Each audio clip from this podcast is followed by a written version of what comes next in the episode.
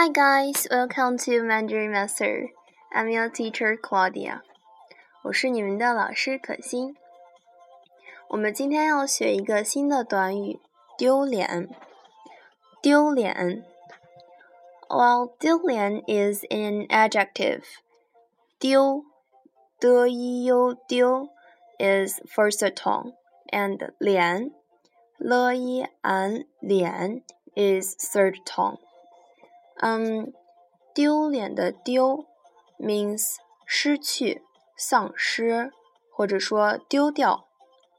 丢 means loss，and 脸，脸就是面部的意思。脸 means face。So combine these two characters. 丢脸 means lose face，失去体面，嗯，失去好感。 或荣誉感。啊，well it can could also be translated into shame，就是给某个人带来耻辱这个意思。它的近义词是丢人。Well, the synonym of 丢脸 is 丢人。嗯，通常在中国你会看到，当长辈批评晚辈的时候。或者当孩子批 家长批评孩子的时候，他们就会用“丢脸”这个词。Well, when parents um criticize their children, or when the elder criticize the young generation, they will usually use this phrase to describe the child.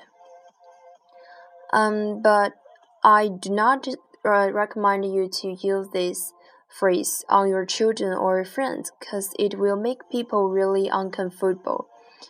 Well, the meaning of teaching this phrase is just to let you know the meaning of this phrase. So next time if you heard someone say it, uh, you could easily understand. Well, let's start check out the dialogue. 听说某某某明星赌博倾家荡产，是吗？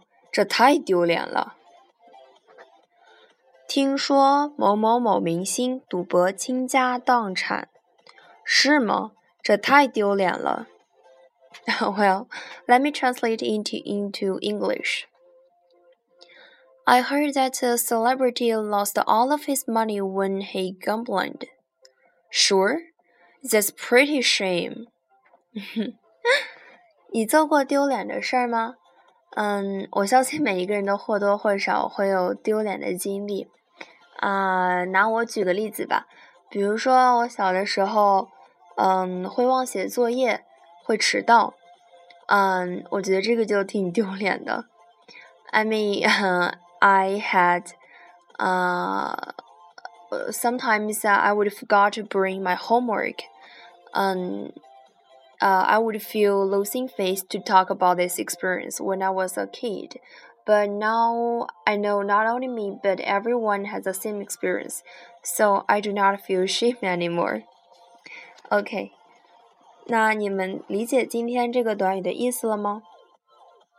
Well, if you have any question or suggestion, please send me an email and I'd like to see your feedback. See you next time.